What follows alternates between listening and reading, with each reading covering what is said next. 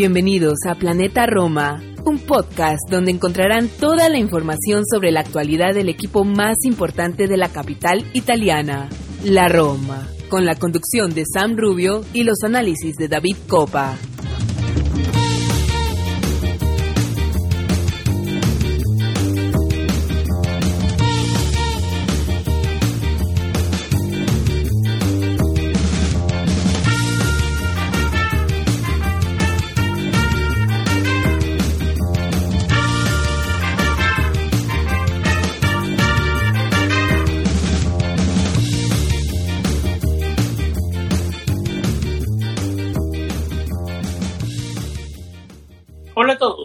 Y Alorosi, y bienvenidos al episodio número 115 de Planeta Roma Podcast. Les habla Sam Rubio y como siempre con David Copa vamos a analizar la actualidad y Alorosi, que es una actualidad positiva. Venimos de tres triunfos consecutivos para comenzar la temporada. Eh, pasamos la ronda que era un poquito complicada, la, esa ronda de clasificación a la fase de grupos. Eh, de, un torneo que para muchos no es tan muy atractivo, pero es un torneo del que tenemos que afrontar de dos maneras, que es la Conference League. Eh, debutamos también de manera positiva con un triunfo frente a la Fiorentina. Eh, vamos a hablar calcio mercato. hay temas importantes ahora que ya comenzó la temporada. En nuestro, en nuestro programa de hoy estamos en vivo en nuestra plataforma de Telegram, gracias a Dariel Romero, a Irving Sáenz, a Pedro Luis León Dora, a Damián Jativa, Jativa, a Pedro Pineda, José Gabriel, a Ross Lai, que ya están con nosotros conectados en vivo desde ahora. Así que nada, sin más introducción, eh, vamos a darle la bienvenida a David Copa. David, ¿cómo estás? Bienvenido de regreso a Planeta Roma Podcast. Después de varios días, eh, regresamos a grabar otra vez. Hola Sam, un placer estar de nuevo en Planeta Roma Podcast. Un saludo a ti, a todos los que nos están escuchando, ya los mencionabas a todos. Eh, quiero comenzar dando una disculpa porque teníamos planeado un muy buen episodio de previa de temporada con muchísimos invitados, pero al final los planes se trastocaron y no pudimos eh, grabar el episodio por diferentes motivos. Pero bueno, es un episodio que ahora en esta fecha FIFA eh, que se vienen unos cuantos días sin actividad para nuestra querida Roma. Vamos a estar grabando. Tenemos pensado a ver si podemos tener a otros invitados importantes eh, para hablar un poco de, la previa de la Serie A, hacer, hacer nuestra previa de la Serie A, que como cada temporada hacemos, o sea, ya esta sería nuestra, nuestra tercera temporada haciendo el programa y, no podemos dejar de hacer la previa en una temporada que tiene tantos matices y tantos eh, temas para analizar y poder debatir de, cara a la, a la, temporada que, está iniciando, que este fin de semana ya ha iniciado su segunda temporada. Así que nada, eh, esperen el programa. Le pido disculpas a nombre de, San y mío y de todo Planeta Roma porque no pudimos eh, tener el, episodio a tiempo que estaba programado, pero por otras cuestiones se quedó. Eh, Me fui de vacaciones, no es culpa tuya, David, es culpa mía, perdónenme, es culpa mía. Nada, tranquilo, tranquilo, así que nada, eh, el episodio saldrá en los próximos días, así que nada, entonces era para que para ofrecer disculpas a todos los que esperaban el, programa de la previa de la, de la pretemporada, de la temporada, pero bueno, ya vamos a arrancar con este programa de hoy hablando un poco de lo que ha pasado en los últimos días, lo que podemos esperar mañana contra eh, este domingo contra la Salernitana. Es un partido muy que tiene mucho valor histórico para la Roma porque a lo mejor muchos no lo saben. Eh, hace unos días estuve compartiendo un, un, trabajo que luego lo voy a estar compartiendo por acá para que lo, lean, que es muy interesante del, editorial, editorial Panenka eh, sobre la historia que, que, encierra este Salernitana Roma, que es la historia de, Giacomo de Agostini, eh, perdón, de, de, de Di Bartolomei, Agostino Di Bartolomei, eh, que es la historia de, todos conocen a, la historia de Agostino Di Bartolomei, de, Bartolomei que al final tuvo una historia muy triste y que la Roma fue el equipo de sus amores y el último equipo donde jugó eh, fue la No es tanto, no es tanto, porque eso lo vamos a dejar para la previa del, del Roma. Pero bueno, entonces nada, eh, vamos a ir arrancando con el episodio, así que gracias por tenerlos a todos acá. Antes de, antes de arrancar el episodio, David, también quiero hablar de, de sobre, tuvimos un problema, un pequeño problema con, con la página esta mañana, el día de hoy, estamos grabando, bueno, ya en la noche del 28 de agosto. Eh, eh, con, tuvimos mucho feedback que, que, hubieron muchos, los advertising fueron un poco invasivos, ¿no? Entonces ya lo solucionamos, lo quitamos y estamos viendo la forma de, de, de agregarlas de, de, otra manera que no sean tan invasivos, ¿no? Entonces, eh, solamente quería pedir perdón por eso, por las horas también que, que, que, la página no funcionó muy bien. No sé si tengas algo que agregar de eso, David. Sí, sí, estamos intentando insertar eh, publicidad en nuestra web para hacer un poco más sostenible eh, el mantenimiento de la web, porque al final eh, este trabajo que hacemos es un hobby, una motivación, una inspiración, pero hay costos que son insoslayables como el, el hosting de la, de la web, el mantenimiento del internet y tal, y entonces estamos buscando la forma de, de, hacer un poco más rentable el, la web de Planeta Roma para en un futuro no tener que perder eh, este espacio que hemos creado y que en los últimos tiempos ha ido creciendo tanto y, y no queremos que al, que al final Planeta Roma desaparezca en el futuro, entonces queremos empezar a sentar las bases para que Planeta Roma sea autosustentable y la web al menos pueda tener una, una larga vida y, poder año tras año seguir renovando el, el hosting y, seguir trabajando con ello, por eso estamos trabajando en este tipo de iniciativas para poder hacer, eh, repito, sustentable Planeta Roma desde, su web. Claro, yo creo que es, es la forma, esa forma, digamos, es la mejor forma con, con el AdSense, ¿no? Digamos, con el Google, si entramos por ahí, sería mejor. Solamente queremos pedir perdón porque por unas horas no funcionó muy bien la página. Bueno, David, eh, Ahora sí, sin más introducción, eh, comenzamos con las impresiones del equipo. ¿Por qué no comenzamos con tus impresiones del equipo? Hablamos de los primeros tres triunfos, luego pasamos a Conference League, eh, hablamos Mercato y terminamos con la previa del Salernitana Roma. ¿Qué te parece ese orden? Perfecto, me parece ideal. Eh, debutó la Roma con tres triunfos pasamos, como lo decía en la previa, la ronda, y también lo decía Mourinho, ¿no? Era la ronda un poco tricky, como se dice en inglés, la ronda complicada, porque ahora hay una fase de grupos, con, digamos, con partidos de ida y de vuelta, donde se puede rotar escuadras, asegurar puntos de visita, tal vez de, como lo digo, asegurar puntos de local y, y, tal vez de visita, rotar un poco más la escuadra. Pero este partido era, era el que había que clasificar, ¿no? Con un rival, como lo, decía, lo dijo Mourinho también, con un rival difícil, este turco. Eh, debutamos de una manera sólida también en Serie A con tres puntos. David, ¿cuáles son tus impresiones de estos primeros tres triunfos de la Roma eh, en la era, oficiales en la, era, en la era Mourinho? Yo creo que más allá de la ilusión que ha generado desde el día uno la llegada de Mourinho y que todos tenemos, porque es inevitable eh, después de dos temporadas bastante grises con muchas preocupaciones, muchos problemas, pandemia, venta del equipo, el despido de director deportivo, creo que, que lo que más ha renovado José Mourinho con su llegada y también los Freaking con su trabajo, Yao Pinto con el, con el suyo, es la ilusión de todos eh, en una temporada de Serie que es bastante equilibrada y aún más lo puede ser después de la salida de, de Cristiano Ronaldo de, de la Juventus y yo creo que, que, las impresiones son buenas, ¿no? Y las sensaciones también son, son bastante eh, agradables y, y, halagüeñas.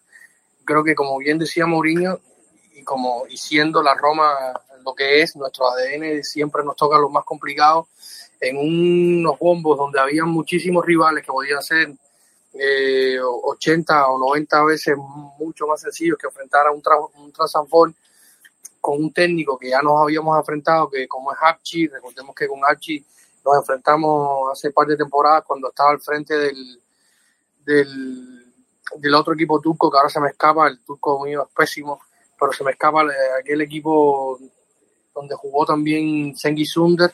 Eh, él era el técnico en aquel momento y ya nos había enfrentado. El Istanbul va a seguir. El Bashekir,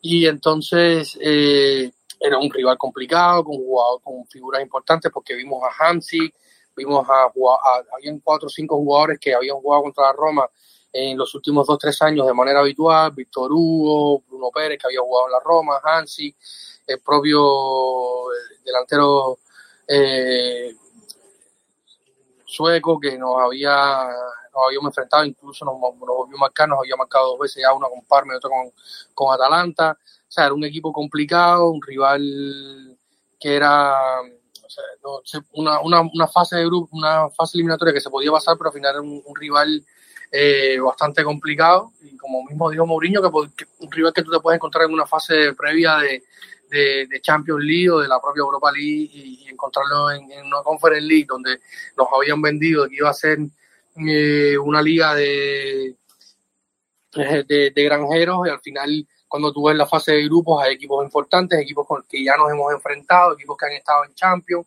como el Carabao, como el propio Sorja, el, el, el, Sofía, que ya enfrentamos el año pasado, y es la tercera vez que enfrentamos, incluso eh, se ha convertido en el primer rival, el CSGA Sofía, que la Roma eh, enfrenta en tres competiciones de Europa diferentes. Nos enfrentamos con ellos en Champions, nos enfrentamos con ellos en Europa League y ahora nos enfrentamos con ellos en Conference League. Sí, ya es un equipo que, se ha hecho eh, habitual y en, momentos diferentes, primero en los 90, después el año pasado, ahora esta temporada con Conference League, pero eh, o sea, sin duda era una eliminatoria eh, engañosa que al final se logró pasando de muy buena manera, con cerrando en el Olímpico, eh, con goles importantes, con buen juego, con, con, dinámica, viendo los fichajes. Y yo creo que al final se logró el objetivo que era estar en la Conference League y que cuando muchos pensaban de que Mourinho a lo mejor no le podría interesar de este torneo, de que eh, no le iba a tener en cuenta, no hizo rotaciones. Él también en este momento, como he comentado en otros espacios, busca en este momento hacer la menor cantidad de rotaciones posibles para eh, ir logrando automatismo, ir ganando en, eh, en trabajo táctico, en, que el equipo se vaya acoplando. Y yo creo que visto lo visto, eh, lo que he podido ver de Serie A hasta, hasta este inicio, de los equipos que, que he podido ver, yo creo que, que, haber empezado antes la temporada para la Roma, teniendo que haber jugado pretemporada, sin duda está siendo una está siendo un punto a favor de, de, del equipo. Eh, he visto muy desencajados algunos equipos de la Serie A de los, de los rivales directos, o sea, de la parte alta de la tabla, de los que pueden competirle eh, por Champions. Esto no quiere decir que, que, que, la Roma vaya a ser mejor ni que vaya a lograr ya por esto el, el puesto de Champions, pero sin duda es un, es un punto a tener en cuenta y que puede ser favorable porque ahora mismo cuando ya Mourinho tiene un trabajo mucho más adelantado, por ejemplo el Atalanta que no ha iniciado bien, eh, o, la Juventus que no ha iniciado bien también, hubiera necesitado trabajar de manera más continua, le viene un parón FIFA que le va a impedir a, a, a Legri y a Perini hacer un trabajo que ya Mourinho tiene eh, muy bien encaminado. Aún está por definir el tema de si se va a viajar o no todos los jugadores, que van, si los, los clubes van a entregar a, lo, a las selecciones los, los, jugadores que tienen que viajar a zonas rojas, eh, que son los países que luego cuando tienen que volver a, la, a, la, a, los países europeos tienen que hacer cuarentena, dígase Brasil, como pasó con el caso de Matías Viña, que tuvo que estar hasta 10 días en una cuarentena eh, que le impidió estar con el equipo en Portugal y hacer parte de la pretemporada. Y va a volver a estar en cuarentena porque fue convocado para la selección uruguaya. Hay que ver, bueno, lo, que decía, hay que hay ver, que ver si, si llega a viajar. Si llega a viajar, si finalmente la liga las ligas hacen alguna restricción, porque ellos han dicho que estarían a favor, o sea, lo que ha dicho la, la Serie A, que se unió a la liga, y la Premier, que sacó una, una nota aclaratoria eh, diciendo que va a estar a favor de todos los clubes que deciden no mandar a, a, a los jugadores a, a, las selecciones que tendrían que jugar en zona roja, pero bueno, no, no es algo que se hace obligatorio, o sea... Aparte, David, apoyo... como yo te lo comentaba esta tarde, Mourinho yo creo que está muy motivado por esta Conference League porque Mourinho tiene título de Champions League, tiene título de Europa League y por, por más no tan sexy que sea Conference League, tú no quieres que Mourinho quisiera ser el primer entrenador ever sí, en ganar la Conference League. ¿Tú no crees que eso sea una motivación personal para él, que es un tipo tan sí, competitivo? Creo que sí. Yo creo que él tiene muchas motivaciones desde que llegó a Roma. Yo creo que esta puede ser una más, ¿no? Ser el primer entrenador en la historia en ganar los, las tres divisiones de la, de la UEFA, eh, sin duda es algo importante para él y yo creo que, que, es un objetivo que se marca. Y también sabe que es un título que, la Roma tiene más a tiro que, cualquier otra cosa. Si bien es un torneo largo, van a ser, estuve leyendo algunos artículos hoy en la Gaceta del Sport, serán casi 11.000 kilómetros en viajes para la Roma. Hay que ir a jugar con el Bodo que es un equipo de eh, noruego, que, que... Noruega, Ucrania y bueno, y, Bulgaria, con el que eh, Sofía, CSK Sofía de Bulgaria, que, con el que tenemos una historia reciente de la temporada anterior de Europa League. Sí, pero el caso del bowling está muy lejos porque es en la parte norte de Noruega, muy arriba en Noruega, un estadio de cerca de 10.000 eh, para capacidad para 10.000 espectadores. Allá tuvo que ir el Milan la temporada pasada y, lo sufrió muchísimo. Fue un partido muy duro, muy cerrado, mucho frío y es un viaje muy Por ahí me compartieron una foto de drone de ese estadio y parece que estuviera en la Antártica o en la sí, parece, la, parece, la tundra, parece que la grama está sobre la tundra y, y va a ser un partido complicado. No digo que se puede ganar, pero el viaje va a ser muy largo. Hay que recordar, por ejemplo, con, cuando, se va, cuando se viajó a, a Trevisonda para jugar con el Transofor, el equipo volvió, ese mismo jueves a Trigoria eh, para prepararse para el debut de la, de la Serie A ante la Fiorentina. Viajaron a las 4 de la mañana, llegaron alrededor de las 5 de ese viernes a, Trigoria para descansar unas horas y luego hacer un entrenamiento en, en la tarde para, para estar listo. Yo creo que, que, hay que ver el calendario bien, los partidos, en qué momento te caen de la temporada, los rivales que te pueden caer eh, de, por Serie A, aunque eh, evidentemente Mourinho de cara a la fase de grupos va, va a rotar, pero hay que tener la, eh, está la obligación de ganar la fase de grupos porque el, los segundos lugares de los, de los grupos de la Conference League tendrán luego una ronda de playoff con los equipos que queden terceros lugares en sus grupos de la de la de la Europa League y ahí hay, grupos en la Europa League que son muy fuertes que tienen hasta tres candidatos eh, para avanzar a la siguiente fase eh, así que será muy importante ganar el, grupo para poder avanzar a la. Yo creo que asegurar los partidos en casa, en el Olímpico, nueve puntos y robar unos cuantos afuera, y eso debe ser suficiente. sí, sí, yo creo que hay que gestionarlo por ahí, pero bueno. al 100% en las visitas, ¿no? Sí, sí, sí, yo creo que, que, debe ir por ahí, mantener una estrategia similar de asegurar los, los, nueve puntos en casa y luego ver los, los puntos fuera. Eh, con las rotaciones, evidentemente que, serán sin duda buenas necesarias y también le dar la posibilidad a otros jugadores de la segunda línea para, mostrarse y, certificar que son una alternativa válida para, para, José Mourinho. Eh, David, em, quiero meterme en tus impresiones de Tammy Abraham.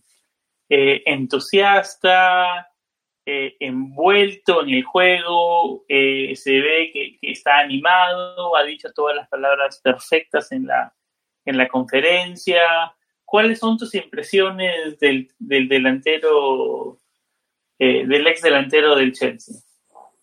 Bueno, ¿qué te puedo decir? Me ha encantado, sobre todo por la actitud que está mostrando. En el partido contra la Fiore se viraba la grada, pedía ánimo, eh, el, juego, o sea, el jueves le hicieron una falta a Saniol y salió a defender a, Nicolo como si fueran amigos de toda la vida y yo creo que o sea, él conoce lo que le ha pasado a Nicolo y cualquiera se, eh, se pondría sensible con esta situación, pero está todo mostrando actitud, muchacho recién llegado que no habla el italiano, que, que, que, se formó toda esta novela en torno a él, que si no quería venir ya lo estaban matando algunos fanáticos como, como suele ser habitual, ¿no? que no quería venir, que para que Thiago Pinto estaba en Londres esperando tanto por este jugador. Pero bueno, eh, yo creo que, está más que claro y, por qué eh, Thiago Pinto y, José Mourinho intentaron hasta última hora fichar a Tammy Abraham. Visto lo visto lo que ha pasado también con el, con el mercado de fichaje eh, de, los, delanteros, que ha habido mucho, muchos rumores, muchas expectativas y había un equipo muy grande como el Atlético Madrid que hasta última hora estuvo estuvo buscando delantero se comenta que Tami Abraham eh, también había estado en la órbita de, de Berta, el director deportivo del Atlético de Madrid, que al final termina el Atlético fichando unos jugadores que también había estado en la órbita de, la Roma, que fue Mateus Cuña, el delantero brasileño del Hertha Berlín. Tami Abraham también estuvo en la órbita del, del, del, Atalanta de Bérgamo, que hoy sigue sin alternativa a Duan Zapata, solo tienen al chico de, de que fue formado en su cantera eh, Roberto Piccoli, que el año pasado estuvo en el Spezia, que marcó el gol de la victoria contra Torino en la primera jornada, pero tienen a Duban fuera por dos, casi un, no sé, seis semanas, siete semanas podría estar Duban fuera, eh, y ellos iban a buscar un delantero, más allá de que Duban en algún momento sonó para el Inter, pero luego de la lesión termina descartándolo y al final eh, Simón Inzaghi termina pidiendo al Tucu Correa, que debutó con, con dos goles gracias a, bueno, un poco a la, a la incapacidad de Eusebio, de Eusebio Di Francesco, que, que me da una tristeza enorme decirlo, pero cada día retrocede más como, como entrenador eh, Eusebio. Pero el, el punto es que, que, había mucha competencia sobre el mercado de los delanteros y, y, hacer lo que hizo la Roma con Tami Abraham, a mí me parece un éxito total. Al final te asegura un delantero joven de 23 años que tiene muchas potencialidades, lo hemos visto, la suerte no ha estado a su lado, eh, no he podido notar el gol gracias a, los postes. El último partido eh, contra el Transport. Pero muy envuelto, muy participativo. Sí, sí, sí, un jugador muy participativo, con, con mucha magia. hay un video que se ha hecho viral en, las redes de ese taco que tira en el partido contra, contra la Fiore. Eh, hábil, se mueve bien, va bien de cabeza, eh, muy escurridizo hay, hay un, estuve viendo hace unos días en una publicación inglesa eh, el mapa de calor de Tammy Abraham de la temporada que jugó eh, titular, porque recordemos que la pasada en pie del puesto al final, al inicio de la temporada, mediados de temporada, perdón, con, con, con Tuchel, y pero el año, el, el, pasado año que él fue titular todo el tiempo con, con Frankie Lampard, que le tuvo mucha confianza ese año al joven delantero inglés. Eh, el mapa de calor de Tammy Abraham era una locura, o sea, se movía por toda la zona eh, ofensiva, de, la mitad de cancha hacia adelante, y, se ha visto en las presiones que, jugó, o sea, te está ofreciendo cosas hoy. O sea, yo podía ver el, pude ver el partido de Gelas Verona eh, Inter y, es inevitable comparar eh, a, a, De Checo con, con Tami y, lo que te ofrecen hoy Tami y Chomurov, Edin Checo no está en, condiciones físicas eh, por su edad de, de ofrecerte la presión, irse el segundo balón, eh, moverse, darte la profundidad. Eh, ya hoy Edin de Checo no es ese jugador de hace 3, 4 temporadas, que era un jugador que te ofrecía esta profundidad que te ofrecen estos muchachos jóvenes hoy, que, tienen mucha juventud, y Edin se ha convertido en un jugador de, de, flotar mucho por, el, por, el, por los bordes del área, pero no mucho más. Y esto te resta al final a, la hora de jugar, más allá de que, de que Mou contaba con él, pero cuando la, la diferencia es completamente abismal. Ya luego habrá que ver en jerarquía, en goles. Eh, pero yo creo que, que, a la larga va a ser un fichaje muy importante para la Roma yo, a mí, yo me molesté muchísimo cuando se cerró el fichaje, sabemos todos que se cerró por una cifra en torno a los 40 millones, eh, con una fórmula muy parecida a la que cerró Monchi a, a Chic hace algún tiempo, y ya empezaban a, decir que el incapaz de, de, de Thiago Pinto había fichado a otro Patrick Chic sin ni siquiera verlo jugar. Y yo creo que... Muchos dijeron que, que Thiago Pinto era el Monchi 2.0 no quiero decir nombres, pero muchos van ya saben a quién me refiero, ¿no? Eh, tengo varios conocidos en esos lugares, no quiero decir mucho, pero esa comparación, yo no sé si lo hicieron por tratar de, tener más clics o, tratar de sonar diferente, no, pero la verdad, uno de los peores posts que han hecho en, mucho tiempo. Que es Aditoti, ¿no? Lo puedes decir sin problema, yo lo publiqué, incluso en ese mismo momento le di un follow, una, una de las páginas que más tiempo iba hablando de la Roma y a, y a los incluso hace fue cuánto hace un mes y tanto eh, el mercado de fichajes no, no había entrado ni en su momento más caliente, sacaron un episodio de, de, su, de, su, de su podcast llamando a Pinto Monchi. O sea, yo, yo conozco a Steve y conozco a Brain, que es el principal opinión en mi podcast en inglés, y no son buenos chicos, pero la verdad que no entiendo, no sé si ellos fueron los que publicaron eso, pero la verdad que esa publicación, o, no sé si fue podcast, episodio de podcast o fue una publicación, pero fue un podcast, fue un podcast. Exagerar. No, es que, es que, es que es como todo. Eh, el entusiasmo que crea hoy José Mourinho no nos puede dar pie a hablar de, un, de que somos favoritos del escudero. Eso es una, completamente, una completa locura. Pero también decir que el mercado de, de Thiago Pinto es igual de Monchi es otra completamente, es más loco todavía, porque eh, eran completamente situaciones y contextos eh, eh, completamente diferentes y, distantes el uno del otro, porque la, capacidad y el dinero que tuvo Monchi a disposición para hacer su mercado. Aparte que se, está limpiando lo de Ramón Monchi todavía. Sí, no, pero vamos a, vamos a suponer que, llegaron ambos en momentos diferentes y que no pasó lo que ya sabemos con Moncho, aunque es difícil olvidarlo, pero, eh, o sea, no, no, puedes compararlo, no puedes compararlo porque venías, agarras un equipo que era semifinalista de Champions y tenías que hacer otro trabajo, este equipo está cogiendo un equipo que está completamente destruido, cagándose a pedazos, con una deuda que los, los, los fracking han, limado, que era de 130 millones o de 183 eh, gracias a que ellos han, se han ido sacando el dinero del bolsillo para ponerlo en el equipo. Y, y además es un mercado con, con COVID, donde los estadios han estado cerrados por un año, donde los, o sea, los sponsors no están pagando lo mismo, donde uno puede pagar un, jugador igual, eh, donde los equipos más poderosos son cada vez más poderosos.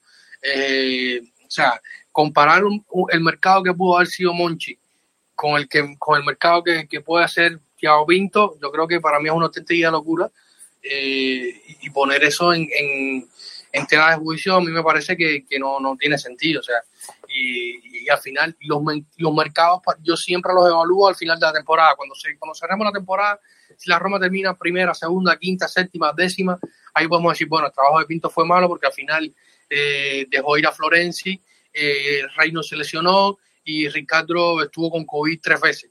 Entonces al final nos quedamos, no nos quedamos sin alternativa válida y fue una tontería ir a, a. Eh, fue una tontería fichar a Chomurodov y a Tami Abran y, y quedarse con oral porque entre los tres hicieron dos goles. Cosas así, ¿no? Que sean tangibles y, y tú puedas eh, esgrimir un criterio en base a algo que ya tú, que tú sabes que sucedió. Pero a algo que tú crees que es una hipótesis porque se va a pagar y porque se pagó y porque fue y porque... Eh, no, no, yo creo que, que, que esas hipótesis que se, que se arman los supuestos especialistas o los conocedores, los fanáticos, los que sean, eh, no tienen sentido. O sea, eso es un sin sentido, sin sentido total. Regresando a Tiago Pinto, David. Eh, el trabajo, estamos de acuerdo, yo creo que la mayoría, y, en un rato que cuando abramos los micrófonos, eh, quiero escuchar lo, que tienen que, pensar, porque yo creo que me imagino que la mayoría estamos de acuerdo que hasta ahora muy positivo lo de Thiago Pinto y yo creo que es un, un buen momento para hacer la transición al tema calchomercato, David, eh, porque me quiero meter al tema específicamente de Federico Facio, de Steven Enzonzi y de Javier Pastore, uno por uno, eh, que son las tres salidas eh, más importantes, digamos, que todavía eh, falta, falta al trabajo de Tiago Pinto para decir que fue una, un, digamos, si Tiago Pinto logra salir de Pastore, Facio, Facio y Enzonzi antes del final de este calcio mercado, David, ¿tú cómo considerarías este calcio mercado antes de, antes de ir uno por uno? Si logra cerrar estas tres, que hay, hay unas que tienen más posibilidades que otras, sobre todo la de Pastores, que es la que en los últimos días se ha venido hablando más, porque eh, tanto la, la situación de Pastore con la Roma y con Facio con la Roma han llegado a un punto de, no retorno. Vamos uno por uno, vamos uno por uno. Pero bueno, eh, si eh, vamos a analizar el Pastore, como todos saben, y hemos estado actualizando en los últimos días, viajó desde este miércoles, o este, creo que es el miércoles que Pinto está en Milano, tratando de, se encontró allá con su agente, con el agente de Pastore, Pastore viajó a Milano, se habla de que hay un interés de varios equipos sobre, sobre Javier Pastore para contratarlo obviamente gratis, pero se está trabajando sobre eh, la rescisión contractual de mutuo acuerdo entre la Roma y, Javier Pastore y se trata, eh, todo el negocio gira en torno al, bono que pide Javier Pastore, que, está, le, o sea, le queda este año y dos años de contrato, que a 4.5 millones serían como 8 millones, 9 millones de, que hay que pagarle Javier Pastore y le está pidiendo un bono alrededor de, de de 4 o 5 millones y la Roma evidentemente no le va a pagar los 4 o 5 millones, están tratando de negociar, de bajar ese, ese bono a pagar para liberarse del sueldo de Pastores. Y yo creo que esta ahora mismo la que más posibilidades tiene de, la negociación que más tiene posibilidades de llegar a, a buen puerto. Luego está la de Facio, que como todos sabemos...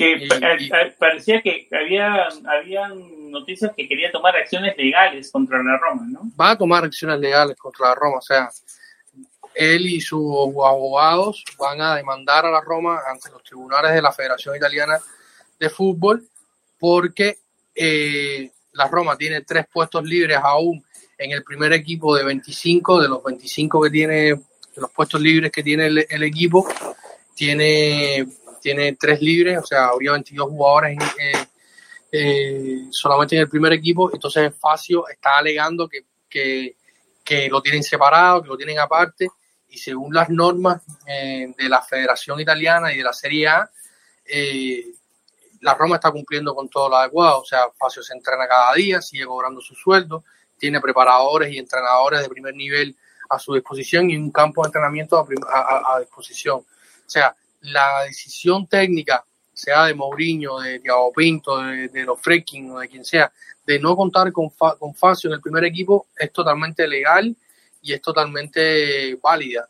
O sea que yo creo que si Facio se decide finalmente a llevar esto a, los tribunales puede salir muy mal parado y yo creo que, que Pinto, como mismo hizo con Pastor en el momento en que eh, se fue a París a, estar en la presentación de, Lionel Messi y tal, que al final el club no lo había otorgado el permiso para viajar a París, pero yo estoy casi seguro y convencido de que Tiago Pinto y, la directiva sabía que esto iba a suceder y no le pusieron ningún stop eh, simplemente para tener un, un, punto a su favor para la hora de negociar, eh, decirle, mira, eh, cuando el, equipo se estaba presentando en, ante su público del Olímpico, el primer partido de la con público después de un año y, y tanto, tú estabas en otro lado, a de que no estés, tus obligaciones con el club que te paga. El, equipo estaba entrenando y en partido él estaba haciendo barbecue.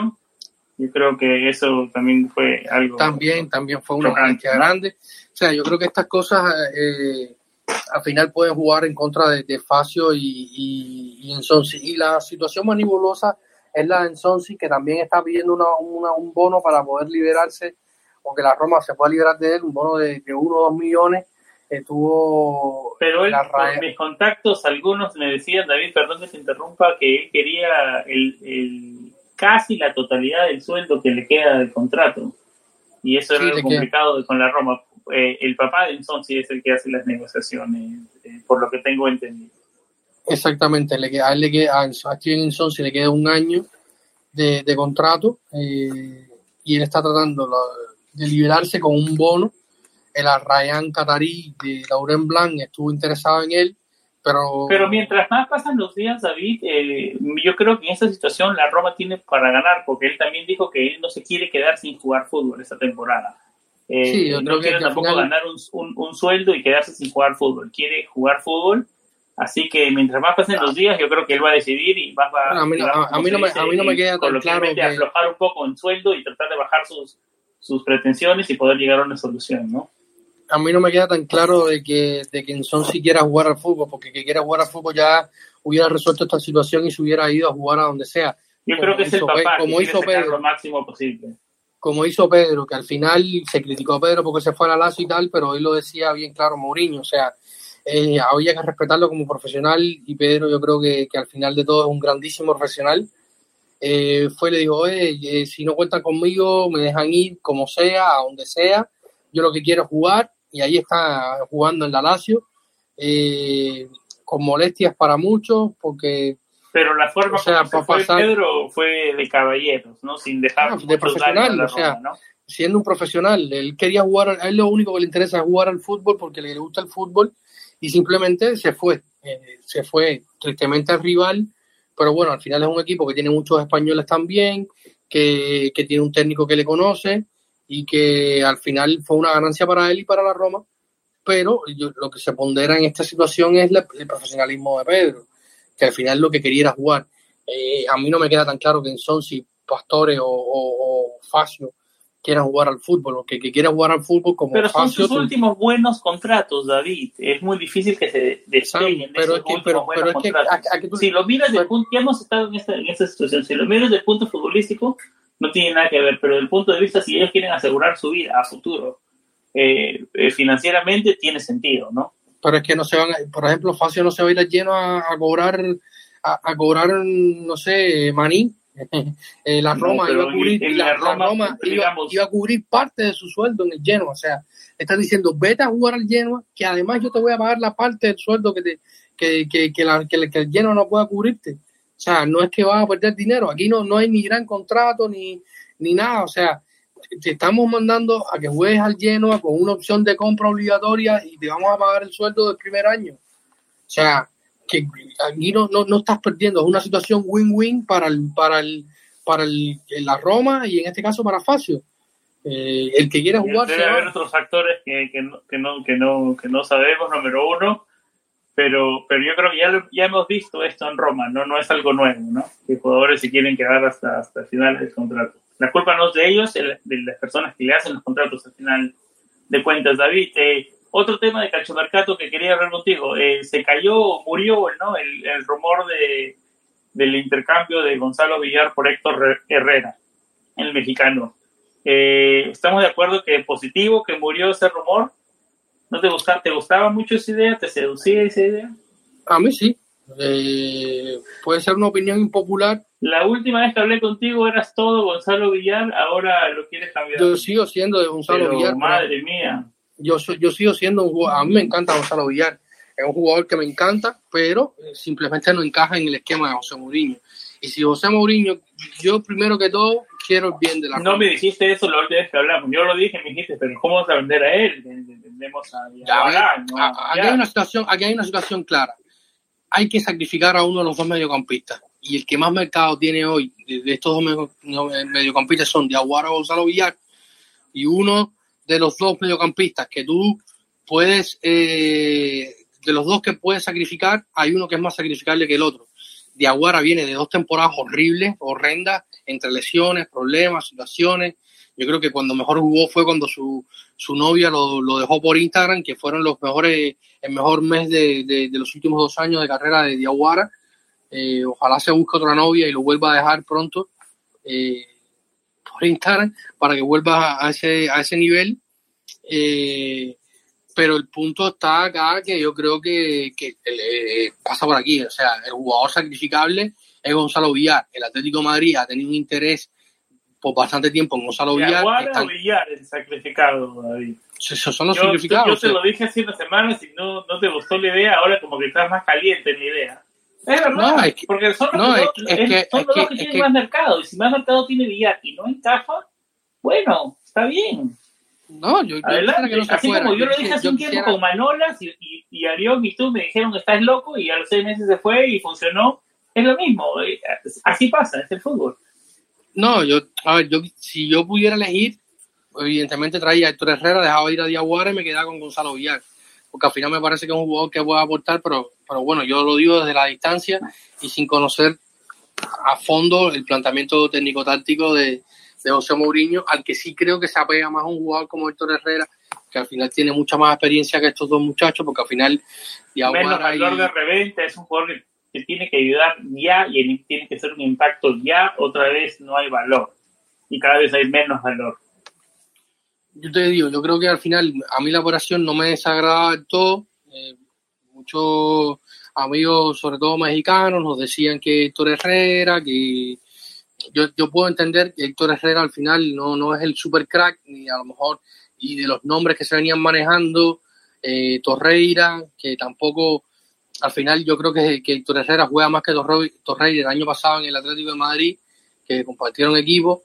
Eh, los otros nombres, el de Chaca, que al final eh, está viviendo un calvario en el, en el Arsenal. Eh, bendito, bendito castigo.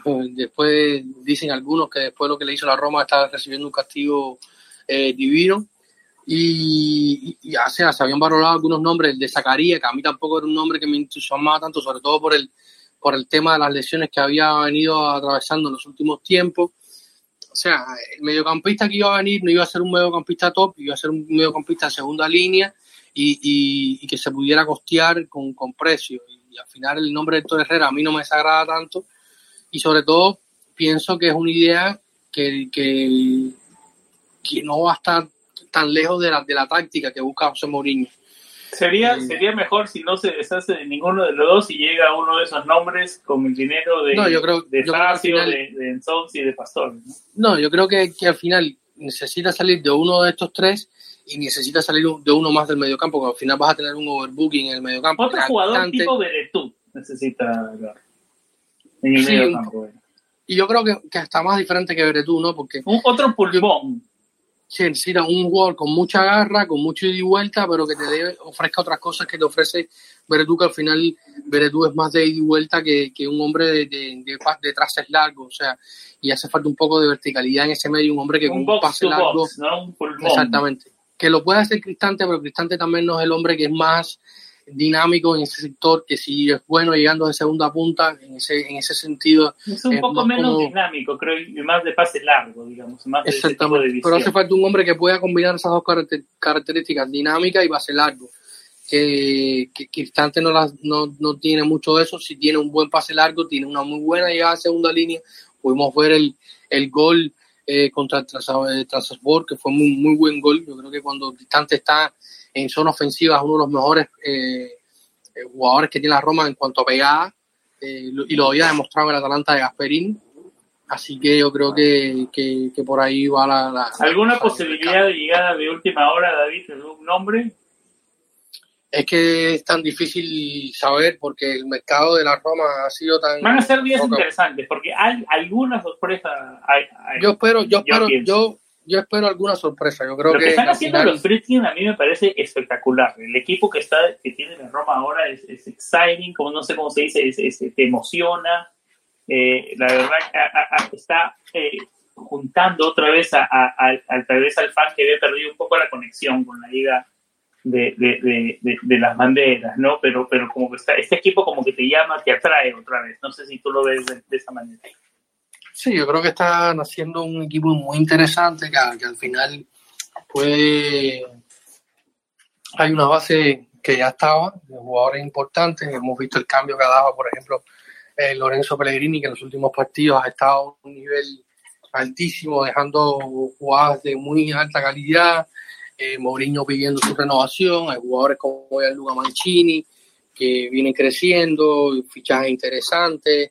Yo creo que, que están todas las condiciones para que, para que se, se cree este entusiasmo y un, un, equipo que, como en los últimos años, quizás como el equipo que de la semifinal, de la Champions, o el equipo de, de Rudy García, que al final algunos no esperaban mucho, otros eran un poco más eh, conservadores en cuanto a él y al final terminó siendo un equipo que, que que, que, que, levantó muchas pasiones. Yo creo que este equipo al final puede hacer eso.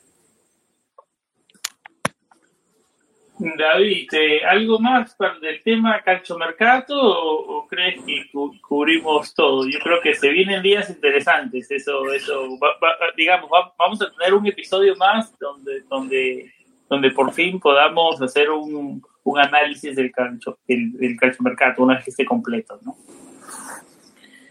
Yo creo que, que al final, o sea, el, hay que recordar que el mercado de fichajes cierra el próximo. Abraham está el... levantando le mando para conversar con nosotros. Abraham, ahora en unos momentos levantamos, levantamos y abrimos los micrófonos para todos. Sí, ahora vamos a estar, ya vamos a hablar un poco de la serenidad de Roma y luego vamos a abrir los micrófonos para que todos los que nos escuchan puedan compartirnos sus ideas.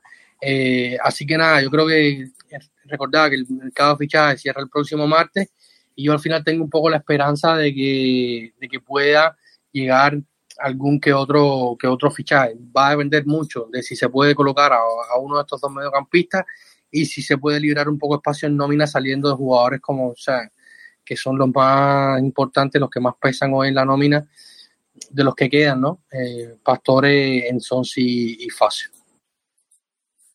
Eh, trabajo, en resumen, trabajo positivo el de Thiago Pinto, esperemos y si termina de cerrar esos tres nombres que hablábamos, Pastore, Facio y Ensonsi, y encontrar ese equipo sería un trabajo superlativo, pero hasta ahora contento con lo que ha hecho Thiago Pinto y, y compañía eh, en este calchomercato. David, nos pasamos a hablar del partido por la segunda fecha de la Serie A, una visita a Salerno, el equipo ya llegó, eh, nos enfrentamos frente a un Salernitana que era un poco más protagonista a finales de los 90, comienzos de los 2000, eh, debutó con, una, con un triunfo frente al Regina por 2 a 0, con goles de Federico Bonazzoli.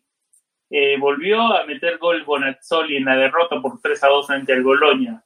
Eh, tiene tres puntos de seis jugados. Eh, ¿Cómo llega este Salernitana para enfrentar a la Roma? ¿Y qué datos nos tenías que nos decías en la previa de este enfrentamiento? Bueno, al final el partido contra la Salernitana, como te decía, va a ser un partido que es el partido de, del cuore, como algunos le dicen. El equipo fue recibido en Salerno eh, con mucho entusiasmo. Hay que recordar que la Salernitana fue el último equipo en que jugó Agostino y Bartolomé, una de las leyendas más importantes de la Roma en los últimos, de, toda la vida, sobre todo en los últimos 50 años, 30 años que fue parte de un equipo muy legendario de la Roma de los años 80 y que una, o sea, en nuestra web luego estaré compartiendo nuevamente un artículo que, compartimos hace algún tiempo de Agostino y Bartolomé, que, al final tuvo un una historia muy triste, un hombre que estuvo en aquella final de, del Olímpico contra el Liverpool, un hombre que, que sufrió, siendo romanista y, romano, nacido en Roma, sufrió muchísimo aquella, aquella derrota ante el Liverpool en el Olímpico.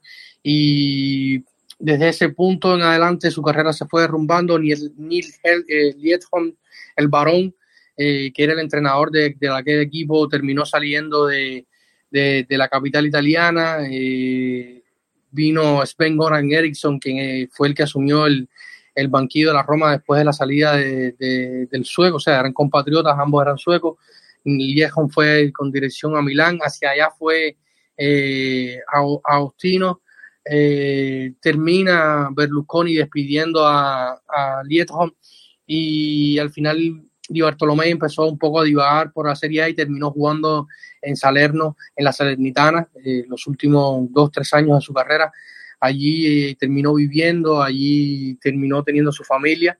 Eh, y terminó jugando en, la Salernitana y por eso hay una, una conexión un poco de corazón entre la Roma y la, la Salernitana por Agostino y Bartolomé que, que, el mismo día de la final de que había jugado la final de, de la Champions cuatro años después de, de, de aquella final cuatro o cinco años después se termina quitando la vida eh, con, un, con un disparo eh, por todo lo que sufrió en aquel, en aquel momento, todo lo que le, la, necesidad del fútbol. Eh, se fue del fútbol de una manera muy, muy triste y, y esto le terminó pesando y nunca lo superó, nunca superó estar alejado de, de, del fútbol Agustino y Bartolomé y esta es la conexión que hay entre la Salernitana y la Roma. Eh, ahora, bueno, para hablando un poco del partido, creo que la Salernitana es uno de los recién ascendidos que yo creo que, al final no va a lograr eh, mantener la categoría, un equipo que, que, se ha reforzado con algunos que otros refuerzos, jugadores, como tú decías, Bonasoli, que al final terminó recalando en la Salernitana, luego de pasar por la Sandoria, irse al Torino, detrás de, de Gianpaolo, que luego no habría terminado su trabajo allí, y termina la Salernitana, donde que, ha fichado a Simi, uno de los delanteros que, que fue sensación la temporada pasada con, con el Crotone, siendo uno de los máximos anotadores de la liga con 21 goles, siendo uno de los nigerianos que más goles ha anotado en los primeros cinco campeonatos europeos. Pero al final es un equipo que contra el Boloña encaja, de los cinco goles que encaja, encaja tres goles a balón parado. Eh, su entrenador Castori lo decía hoy en mesa de prensa que tenían que trabajar, que tenían que trabajar mucho eh, las jugadas a balón parado, sobre todo en defensa, porque vienen de una categoría donde todos los cobradores no tienen el pie, el buen pie que pueden encontrarse con jugadores en la Serie A y esto al final le, pasó la cuenta. Y, yo creo que al final de todo es un equipo que es muy propositivo, salió al, al Boloña, salió a proponer el partido, sé que hubo mucha, un, fue un partido muy rocambolesco el, equipo, el partido de, que se jugó en el Renato Dalara, que, con expulsiones, amarillas y un partido con, un ritmo que tuvo buen ritmo, pero muy, muy rocambolesco. Eh, yo creo que al final es un partido que se puede ganar sin muchas dificultades, pero es un equipo que te va a salir a proponer, o sea, un equipo que eh, Mourinho lo decía, no creo que, que, que la Salernitana salga a defenderme con cinco en el fondo, y si lo hace será la primera vez que nos pasará esto al frente de la Roma pero él, él, tiene su plan, o sea, y, también será interesante ver a, la Roma enfrentando un equipo que te defienda los 90 minutos, a ver cuáles son las alternativas, algo que en los últimos tiempos con Fonseca sobre todo nos costaba muchísimo trabajo cuando los equipos se le encerraban a la Roma, como pasó eh, en, el, partido aquel contra Parma, recordemos que ahí comenzó la debacle, en el año Tardini, que terminamos perdiendo 2-1 contra un equipo que al final fue descendido porque nos defendieron los 90 minutos y, la Roma no pudo y no tuvo cómo romper aquella barrera. Y yo creo que va a ser muy interesante ver eh, un equipo defendiendo la Roma los 90 minutos que, tiene Mourinho para proponer para romper esa línea de, defensores que le pueda plantear eh, Castori. David, eh, busqué la historia entre Roma y Salernitana por Serie A y su único sus únicos dos enfrentamientos se remontan a la temporada 98-99, la última temporada de Seman al frente de, bueno, de su primera de su primera estadía en Roma, ¿no? Que fue el último año antes de Capello. Eh, un triunfo de la Roma por 3 a 1 en 12 de septiembre del 98 con dos, dos goles de Pablo Sergio y uno de Francesco Totti. Y el otro es una derrota por 2 a 1 eh, en casa del Salernitana. O sea que la última vez que jugamos en Salernitana perdimos por 2 a 1. Eh, como, les, como le digo, el entrenador era Seman. Así que no es un dato, no es un dato menor. No, pero era Seman. Era Seman, así que no me sorprende. Lo que me sorprende es que hayan sido tan pocos goles. Luigi Di Villaggio anotó el gol para, para la Roma. Eh, y Antonio Bernardini, Federico Gianpaolo para la Salernitana. David, ¿algo más que quieras agregar eh, antes de abrir los micrófonos? ¿Te la juegas por un resultado este fin de semana? ¿La Roma sigue con la racha positiva? No, yo creo que, que se puede Perdón, ¿me, me escuchas? Que perdí los, los, monos libres. no, yo creo que se puede lograr la victoria. Tú sabes que a mí no me gusta hacer estas, este tipo de quinielas porque yo soy supersticioso. mejor todavía. Yo creo que eh, a mí no me gusta hacer quinielas porque yo soy supersticioso y no creo que, que esto... Y por ahí está Jan que después dice que yo, que le eché la sala al equipo y que tal. Entonces, menos todavía, porque si no después me están diciendo salado y como no soy un salado no voy a decir. Voy a ser el primero que le voy a abrir los micrófonos, es serio. Y, y, nada, yo creo que mañana se puede, ah, yo creo que sería muy importante ganar estos tres puntos, visto lo que le ha pasado a, la Juventus, que no ha empezado bien, un punto de, de seis posible. Eh, el Atalanta eh, pinchó también con, el Boloña en casa. El Atalanta no ha empezado nada bien. Y para poder eh, estar un poco pegados al Inter, que al final yo creo que va a ser el equipo que en estos primeros eh, partidos va a marcar los compases hasta que empiece la Champions. Hay que ver cómo se desarrolla Simón Inzaghi en la Champions. No tiene mucha experiencia. De hecho, su primera experiencia en Champions la vivió la temporada pasada con la Lazio y no fue muy buena y tampoco sus experiencias al frente de la Lazio en Europa en general no han sido muy buenas. Eh, al final siempre terminaban eliminados de las competiciones europeas y, siempre sacaban la vieja confiable de que habían dejado la, competición europea para luchar por la liga. Al final terminaban ni luchando por la liga ni luchando por, por, por, Europa, eh, por, por, ninguna de las dos competiciones. Y yo creo que, al final el Inter en estos primeros partidos, o al menos en Serie A, va a marcar un poco la, la punta, la estela y hay que estar cerca del Inter. Y yo creo que, lo, que logrando seis puntos de seis posibles antes del parón em, eh, va a ser positivo. Ya luego comenzará eh, en, la, parte complicada del calendario, jugando en Liga, jugando Conference League. Eh, y sacar seis puntos en este momento y sacar también de, ventaja a rivales directos. Hay que ver también qué hace mañana eh, el Milan con el, con el Cagliari no fue muy bueno el primer partido del Milan. A mí no me gustó para nada. Más allá de que, de que la Sampdoria en casa siempre es un equipo que se hace complicado, pero al final terminó jugando en su área eh, en la Sampdoria, o sea, jugando en el área rival todo el tiempo con el Milan atrás. Y hay que tener mucha atención con el Milan, porque el Milan ha empezado de una manera que puede volver a repetirse en el próximo mes de enero, que es eh, no contando con el doble pivote titular de, ellos, que es eh, Frank y, y Benacer, eh, que sí está, ha estado lesionado, estuvo participando en, los Juegos Olímpicos con Costa de Marfil. Eh, Benacer luego entró en el segundo tiempo con el partido contra la Sandoria, pero que, que no tenga el doble pivote titular de, de Pioli puede ser algo que veamos en enero. recuerden que este año hay Copa de África, eh, no sé si se va a realizar finalmente, yo creo que sí, que está todo listo para, realizarse a pesar del COVID. Eh, y podrían perder a, sus dos mediocampistas titulares por largo tiempo, porque al final eh, Costa de Marfil y Algeria, Algeria, que es la selección de, de, Benacer, que es la actual campeona de la Copa de África, son dos equipos que apuntan perfectamente a llegar a la final de, este torneo. Y si ambos y si ambos jugadores llegaran a la final con Costa Marfil y Argelia, eh, yo creo que va a ser una baja, va a ser dos bajas muy sensibles para Pioli.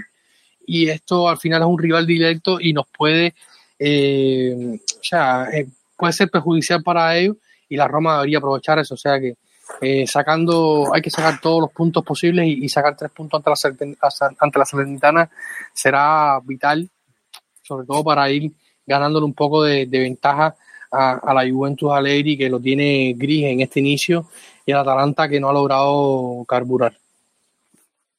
Eh, perfecto, David. Ahora sí, abrimos los micrófonos. Comenzamos contigo, Yancel.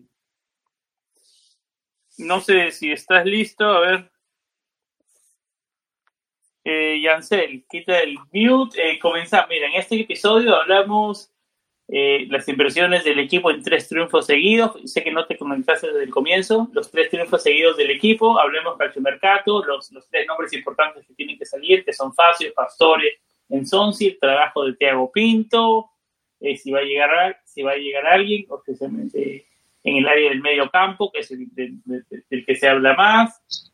Y bueno, estamos haciendo, y David se metió a hacer un análisis un poco después de la previa de frente al Salernitana de un poco lo que está pasando alrededor de la Serie A, con el Milan, con el Inter. Quisiera también hablar de la Juventus, pero Yancel, tus impresiones de esa Roma después de tres triunfos seguidos y el trabajo de Thiago Pinto, en resumen. Hola, ¿qué tal chicos? ¿Cómo están? Saludos, San, saludos a David. Saludos a todos por ahí. Eh, bueno, tú y David saben que yo no soy optimista casi nunca con la Roma, pero bueno, eh, ha sido un inicio esperanzador. Eh, me ha gustado cómo ha jugado el equipo de Mou y se mira, se nota la mentalidad, el cambio de mentalidad en el equipo que le ha dado Mou, el, el, carácter que le ha dado Mou. Y bueno, yo eh, prefiero ir paso a paso, partido a partido, eh, viendo qué es lo que hay.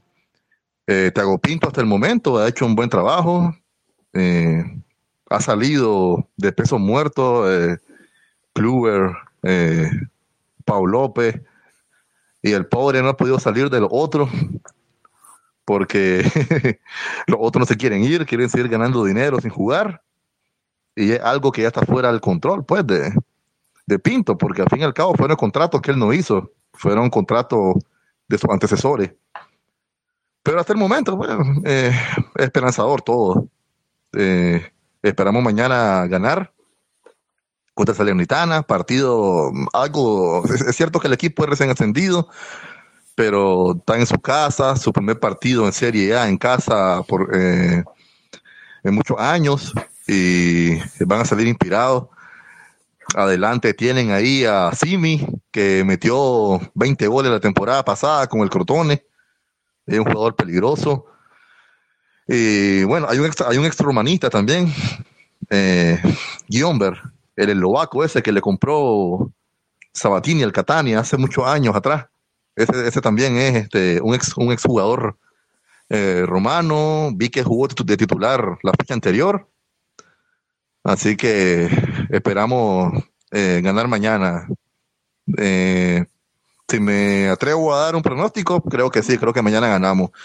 Eh, yo comentaba con David en Twitter que espero a ver si Mourinho hace alguna rotación, quizás mañana. Ya son tres partidos en diez días con la misma alineación prácticamente. entonces toca ver si mañana Mourinho se atreve a hacer una rotación o o no rota, juegan los mismos que han, que han venido jugando. Si hay una rotación, ¿en qué, posición piensas que haría una rotación? Eh, difícil, no sé, saber. Se quizás, la juega sacando, se la juega sacando a, sacando, digamos, a un quizás mayoral para un partido como estos. No, creo que va a jugar eh, Chomurodov, creo que sería por Tammy Abram, si se, si se atreve hacer una rotación en el mediocampo no creo que lo toque. En mediocampo no, no creo que lo toque. Siempre va a estar eh, Jordan y, y Cristante. Ya que el mediocampo obviamente es... de Cristante? Un jugador muy resistido por muchos, pero que le gusta a otros. Eh, eh, Maxi Frigier y yo tenemos una pelea constante. Él no es muy de Cristante y yo a mí me gusta un poco más. ¿Tú por, por, qué, por, qué, por qué A mí, a mí me gusta Cristante, me gusta, pero es evidente que él juega mejor cuando juega detrás del delantero. La posición que juega Pellegrini quizás ahora es su, es su mejor posición donde él destaca más. Pero creo que en el medio campo donde, donde ha estado jugando es cumplidor quizás no sea el crack pues que, que resuelva, pero es cumplidor, jugando en una posición. A la defensa central le cuesta mucho más, ¿no? Sí, y tiene un buen disparo de media distancia, toda la vida lo ha tenido, desde que estaba, bueno, eso se notó en Atalanta más que todo antes que en Milan, pues, pero se tiene un buen disparo. Había que alejarlo tanto del gol, ¿no? Y cada vez se fue alejando más en sus posiciones. Sí, exactamente. Las, las circunstancias lo hicieron que jugara siempre para atrás, pero la posición que él, que él tiene que él juega mejor es siempre la posición que juega eh, Pellegrini actualmente. No sé si llega el mediocampista, que puede llegar el 5, no sé si el ser sacrificado al fin del mediocampo, no sé. Eso Mourinho tenía que hacer, o cambia el esquema de, jugar con tres mediocampistas, cosa que dudo mucho. Pero bueno, si llega un 5, tiene que haber un sacrificado, o él o Jordan. Así que no sé si él sería el sacrificado realmente. Si no llega el 5, pues creo que se mantendría todo igual. Los micrófonos están abiertos para todos. Gabriel, Wilmer, Máximo, Darío, Pedro, José, Dariel, eh, Jans, Jans, eh, David comenzó hablando un poco sobre, sobre otros equipos de la Serie A. Quería, quería regresar a eso, ¿no? Porque habló un poco sobre el Milan y las dificultades que podría tener en el verano al perder a los jugadores africanos. Quisiera hablar, y también, si quiere regresar David a la conversación, eh, de la Juventus, de este Inter. Vamos con la Juventus primero. Eh, perdió a Cristiano Ronaldo, ¿no? Fue la, la, noticia más, más grande del día. Que Cristiano Ronaldo, si, a ver, si ponemos en, con, en con, contexto su llegada, era supuestamente la pieza final para que la Juventus ganara la, la, Champions League, porque ya había estado en las finales y necesitaba esa pieza, esa superestrella, ¿no? Y al final terminó ganando dos Scudetti, no ganó el final, eh, al final todo fue un fracaso su estadía en Italia, es, es duro decir que fue un fracaso su estadía en Italia, eh, ¿Cuánta culpa es de Paratici, de Nettic, de Agnelli en extendernos tanto. Fue un fracaso Cristiano Ronaldo en, en Italia, en Serie A, porque perdemos un, una, un jugador de marca mundial, obviamente, la Serie A pierde una superestrella, que eso nunca es bueno, ¿no? Pero en frío, analizando su estadía, ¿cómo, cómo viste la estadía de CR7 en Serie A? Bueno, en lo personal cumplió, metió más de 100 goles, y o sea, la contribución que le hizo a Juventus no se puede negar. Pero por otro lado, obviamente es un fracaso. Se trajo para ganar la Champions League.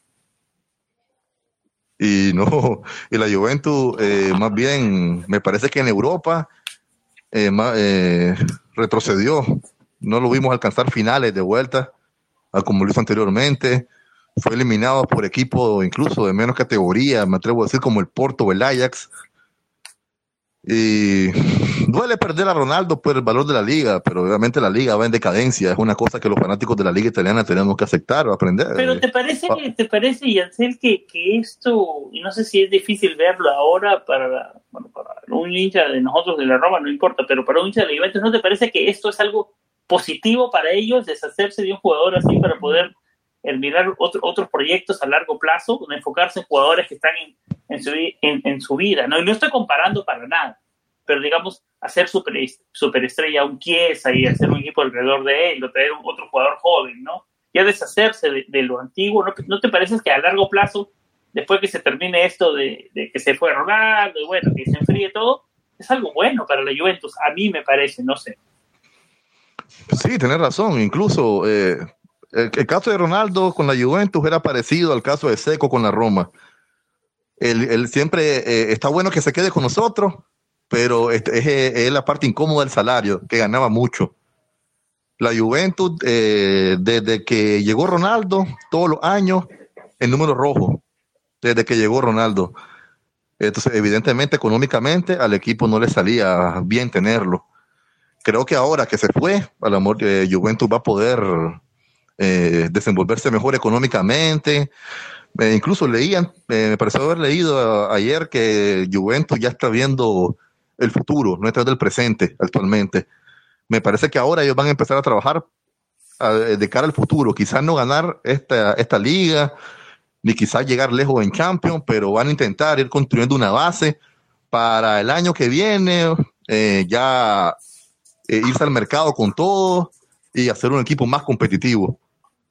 Sí, entonces eh, pienso que es positivo. Pienso que es positivo. Y mis amigos juventinos están contentos que él se haya ido, porque obviamente eh, económicamente limitaba mucho. David, eh, para complementar, ¿cuánta culpa tienen Paratici, Nedved, Agnelli en todo esto? ¿La regó la Juventus contrayendo a Ronaldo o piensas que al final de cuentas fue positivo? Creo que por ahora lo perdimos a David. Eh, no sé si va a regresar, le voy a enviar el link. Em, regresó David, regresó. Eh, está abiertos los micrófonos para todos. Gabriel, Wilmer, Máximo, Darío, Pedro, José, Dariel, no tengan, no tengan ninguna pena, me avisan, levanten la mano. Sé que hace rato me levantaron la mano un par de personas, pero estábamos en la mitad de los temas, así que no, quería cortar la hilación, así que la próxima vez voy a hacer un mejor trabajo diciendo que los micrófonos se abren, digamos, para la parte final del episodio. David, no sé si escuchaste la pregunta que te hice para cerrar el tema Juventus y movernos hacia el Inter. ¿Cuánto la regaron Paratici, Nedved y Agnelli, en tu opinión? Repite una pregunta, por favor, que no te, no te entendí bien. ¿Cuánta culpa tienen de, este de, de, de, de, que la Juventus no haya subido ese paso de calidad, ganar la Champions, digamos, inclusive ni siquiera ganaron el Scudetto la temporada anterior donde se daba por descontado que siempre tenía que ganarlo. Digamos que, ¿cuánta culpa tienen del retroceso, digamos, virtual de la Juventus en los últimos años? Parátesis, Nedved y Agnelli. Yo creo que bastante, al final son los que están frente del proyecto, son los que están los del escritorio, los que marcan las líneas, los que deciden cómo se va a mover el club y, al final ellos son los, los culpables, ¿no? Los, mayores culpables son ellos, más allá de lo que pueda pasar en el campo, que al final lo que pasa en el campo siempre es un reflejo de lo que ocurre en las oficinas. Tres técnicos en tres temporadas, salió Alegri, vino Sarri, se fue Sarri, vino Pirlo, regresó Alegri. Eh, o sea, ha sido una montaña rusa para la Juventus a nivel deportivo. Eh, no se reforzaron bien, o sea, llevan, llevan tres temporadas con problemas con Alessandro por la izquierda, eh, soltaron a Spinazzola, traen a Luca Pellegrini y encima lo mandan a préstamo y se quedan el año entero sin una alternativa a, a Alexandro, termina teniendo que jugar por allí Danilo o el propio Cuadrado, Frabota, que fue el joven que subieron de la temporada pasada, que jugó algunos partidos con Pirlo. Eh, o sea, han tenido muchísimos problemas deportivos en los últimos años, sobre todo por, la planeación y porque eh, no había un equipo tan sólido como para fichar a Ronaldo. Dice, bueno, fichamos a Ronaldo, tenemos un equipo muy sólido que, que Ronaldo viene a, redondear y no era así. O sea, entonces Paradis intentó vestirse de marota haciendo fichajes eh, gratis como el de Rabiot, que al final no ha aportado nada, el de Ramsey, que no ha aportado nada.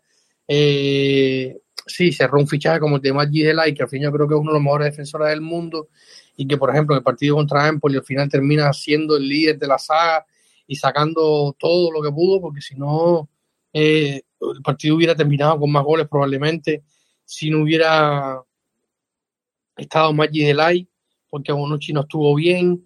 Eh, o sea, yo creo que, que, a nivel deportivo ellos creyeron que, que, Ronaldo venía a copar ya un equipo que estaba que era muy bueno, cuando realmente no, no era así. Y, y cuando las piezas que agregan tampoco terminan de dar el salto de calidad, yo creo que, que esto al final les juega en contra al propio Ronaldo porque no estaba bien rodeado. Eh, Dybala tiene un problema de que cada vez que tiene un, jugador muy grande al lado no, no sabe eh, responder o compaginar con ese jugador. El mejor jugador que venía jugando con Cristiano Ronaldo al final termina saliendo, que era Mandzukic.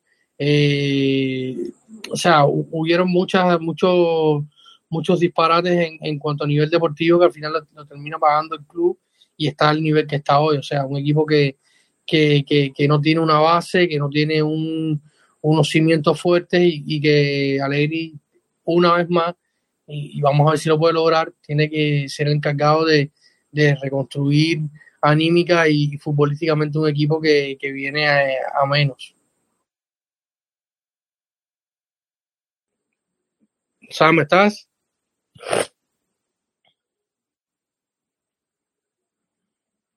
Nos parece que hemos perdido hace unos minutos. Si alguien quiere comentar algo. No, no, acá estoy, acá estoy. Wilmer, Wilmer quería, Wilmer quería hablar. Eh, Wilmer, los, micrófonos son todos tuyos. Eh, quítale el mute y dale. ¿Desde dónde nos escuchas, Wilmer? Bueno, saludos. Eh, estoy hablando de aquí de Honduras. Eh, yo los admiro mucho. Quería darle las gracias por toda la información que dan de, de la Roma. Aquí en mi país es bien difícil eh, bueno, conseguir información de calidad así como la tienen ustedes. Y quería hacerles una pregunta. Ahorita con la salida de Cristiano y con la de Lukaku, ¿ustedes creen que la Roma sube sus posibilidades de poder ganar eh, la Serie A? Ahorita yo me gusta mucho cómo juega eh, Abraham. Me gustaría que comentaran eso y que me contestaran la pregunta. Gracias. Gracias, gracias a ti, Wilber, por escucharnos. Saludos hasta Honduras. David, voy yo primero. Eh, es verdad, ¿no? como lo conversábamos hace un rato, eh, da la sensación que la Serie A ha perdido calidad, ¿no? Con las partidas de Cristiano, de Lukaku, figuras tan representativas, ¿no? Eh, y a pesar de eso, yo no veo a la Roma, digamos, como un contendiente para el título. Eh, veo a la Roma un contendiente para top 4, para llegar a Champions League, eh, tercero, cuarta posición, para eso sí lo veo, para eso sí lo veo eh, eh, algo realista, ¿no? La Serie A es, no, hay un equipo, digamos, que está destrozando a todos. Digamos, el Inter con todos sus problemas económicos y todo, me parece que es un equipo que va a competir y va a luchar por el título. Simone Inzaghi me parece que es un buen entrenador pero como, como digo, no hay, no hay ningún equipo superlativo. Eh, yo creo que el Inter va a seguir como favorito, la Juventus siempre va a, seguir como favorito, tal vez le va a faltar algo al Milan, hay algo que ver, eh, hay, que, hay, que, hay que tener cuidado con el Napoli de Spalletti, aunque con contrataciones como lo de Juan Jesús deja algo mucho, mucho que desear pero no sé, para responder tu pregunta, Wilmer, no sé si veo a la Roma, a pesar de las partidas de las superestrellas, como un contendiente al Scudetto, pero sí un contendiente serio a regresar al torneo más importante de clubes de Europa. David. Yo creo que la Roma tiene que, o sea, hay que partir que hay equipos mm, eh, que son más fuertes, o sea, tienen, tienen 11 titulares superiores a la Roma, como puede ser del Inter, como quizás podría ser de la Juventus. En este caso, eh, el Milan tiene un 11, al menos de mitad de campo hacia detrás, tiene un 11 bastante sólido. O sea, y hay que ver eh, cómo puede compaginar eh, las competiciones europeas con la liga. Yo creo que, que la Roma tiene que, que, aprovechar todos los puntos que pueda sumar y tratar de aprovechar todos los traspiés que puedan tener sus rivales directos, porque los van a tener, o sea, los van a tener. El Milan mm, se me sigue quedando corto. Eh, Atalanta no me termina de convencer eh, en estos, al menos en estos primeros partidos. Estos primeros partidos no han sido del todo halagüeños para Perini, eh, pero al final es un equipo que tiene un sistema muy arraigado, que su entrenador lleva muchos años y que al final el núcleo no lo han perdido sí es verdad que no tienen una alternativa a Duan, pero es un equipo que al final tiene un sistema de juego muy, muy, muy arraigado y yo creo que esto al final le, lo pone en un punto superior. Yo creo que si tuviera que decir que hay Juventus, Inter y, Atalanta, podrían decirse que están por delante de la Roma. La Lazio ha empezado muy bien, es verdad que los dos primeros rivales no han sido para nada buenos. El Spezia Thiago Mota es un desastre completamente, terminaron jugando con 10, la Lazio le pasó por arriba, dejando mucho espacio contra un equipo del de Sarri, eh, siempre es muy, muy peligroso, al final termina pasando que terminas comiendo muchos goles. Eh, yo creo que, la Roma tiene que aprovechar todos los traspiés que, hagan sus rivales y, y, crecer, crecer como equipo. Y yo creo que si tiene la obligación de luchar por un cuarto puesto. Yo creo que esa tiene que ser la mayor obligación de la Roma, luchar por el cuarto puesto, que tiene eh, armas para ello. El, Napoli de, Sarri es un, equipo que, para, el, para el juego ofensivo de, Luciano eh, está armado perfectamente. Luego habrá que ver las dos competiciones y a mí en defensa, por ejemplo, me deja bastantes dudas. Eh, viene bajando últimamente, eh, Manolas con queriendo irse hasta última hora al Olympiacos, si se va a quedar, se va a quedar prácticamente en contra de su voluntad, las alternativas que tienen no me terminan de convencer, al final salen Maximovi, eh, se fue al Genoa como gratis, Luperto eh, se fue a préstamo al Empoli, que hizo un grandísimo partido ante, ante la Juventus eh, este sábado, termina contratando a Juan Jesús como, como cuarto central, está Ramani, el ex del Verona, que es otro central que tiene, que al final, después que salió del Verona de Juvic, no terminó de, convencer del, todo. Y a mí no me deja, no me, no me, no me, no me, inspira confianza este Napoli, sobre todo en, defensa. Sí, de, tres cuartos de cancha hacia adelante es una máquina, tiene, tiene jugadores muy, muy interesantes y muy potentes ofensivamente.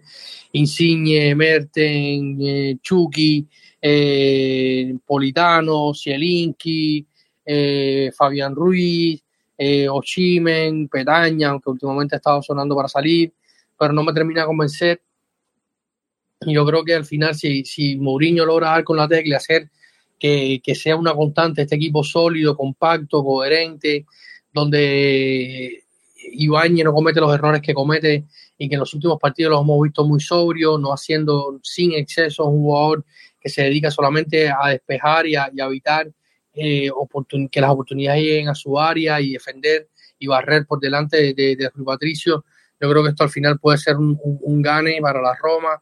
Eh, tratar de conducir menos con el balón y entregar menos el, balón en conducciones largas, que esto al final siempre era lo que venía trayendo problemas en, en la Roma. Y yo creo que si la Roma logra y Mourinho consolidar este esquema y hacer un equipo compacto, puede y tiene para pelear por el, por el cuarto puesto, viendo todos los factores que pueden arbolar la lucha por, por esos puestos de champion y viendo los rivales que al final eh, no hay uno que esté ya muy, muy por encima del resto, más allá de que el Inter tiene una plantilla muy buena. Argela Ferrona le ganó Inzaghi a Di Francesco con el banquillo, metió tres, tres cambios que al final le gana el partido, Di Marco, Correa y Vidal. Eh, además metió a Sensi y, y, y, Matías Vecino, pero termina haciendo tres cambios que al final el, le, cambian el, el, partido, ¿no? Porque cuando tú tienes a, a, jugadores de este calibre saliendo del banquillo en el 75, en el 20 Odi, y además Di Francesco no entiende bien que le vienen a buscar el partido cuando él está ganándolo y deja muchos espacios, al final termina siendo letal. Eh, yo creo que, que, salvo el Inter, que como decía San, a pesar de los problemas económicos, que yo creo que al final van a pasar factura, eh, sobre todo por, por, la presión, por la, por, por, por, la inestabilidad que puede haber dentro de los escritorios de, de Milano.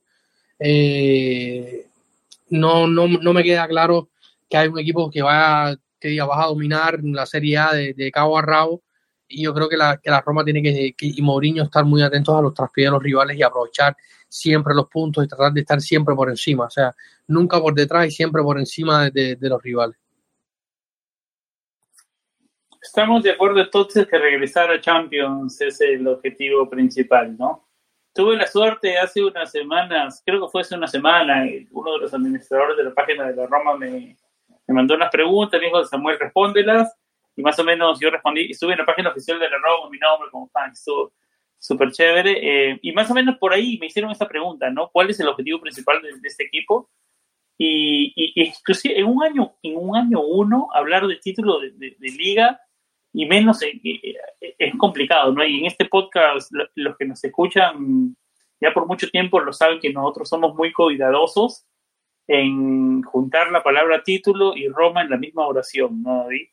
Eh, y un año, un primer año siempre es, eh, es, es, es, complicado, ¿no? Inclusive para un, un, un, entrenador de renombre, pero yo creo que regresar a Champions League es un objetivo más que realista y que, y que la Roma, eh, una Roma decidida y consigue una Roma, digamos, como la que se ve en estos momentos y, y, y si se da inclusive una mejoría, yo no creo que, que tu, tuviéramos, eh, no, veo, no, no, veo tan impensado que la Roma regrese a la Champions League y todo lo que eso significa con el dinero que, que eso inyecta a la sociedad, ¿no? David, ¿algo más que quieras decir antes de cerrar el episodio? No sé si Yancel quisiera decir algo. Bueno, Yancel creo que ya no está con nosotros, creo que sí está. ¿Algo más para cerrar, Yancel, David? Eh, gracias a todos los que se quedaron hasta el final con nosotros. Si alguien más quiere hablar, es el momento ahora. Eh, David, ¿algo más para cerrar antes de cerrar este episodio?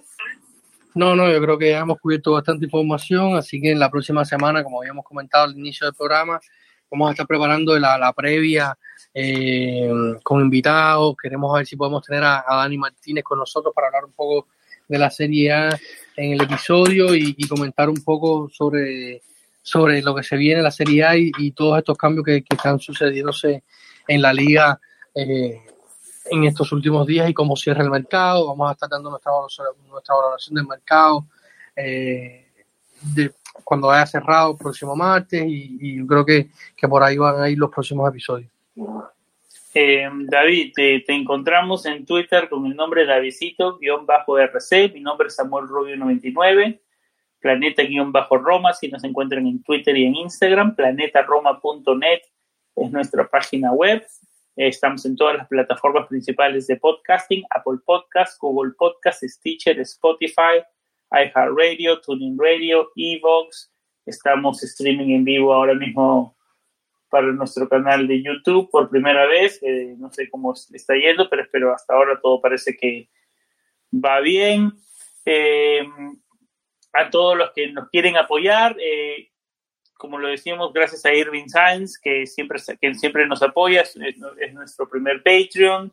Por su, creo que son dos, tres, tres, dólares al mes, nos apoya y, todo lo que nosotros hacemos, tratamos de tener un poco de contenido extra para él y sacamos los episodios un poco antes de que salgan al aire para todos. No sé si quieres agregar algo más del contenido Patreon, David, esa es una de las formas, no, no nos gusta hacer tanto el contenido Patreon y, vamos, más, vamos más por el lado de, del advertising, pero no, se nos fue un poco la mano por, como fuimos hace un rato, ¿no? Con, con, con esos advertising un poco invasivos. Eh, David, no sé si quieres algo, agregar algo más del programa de Patreon, pero por aquí vamos cerrando este episodio.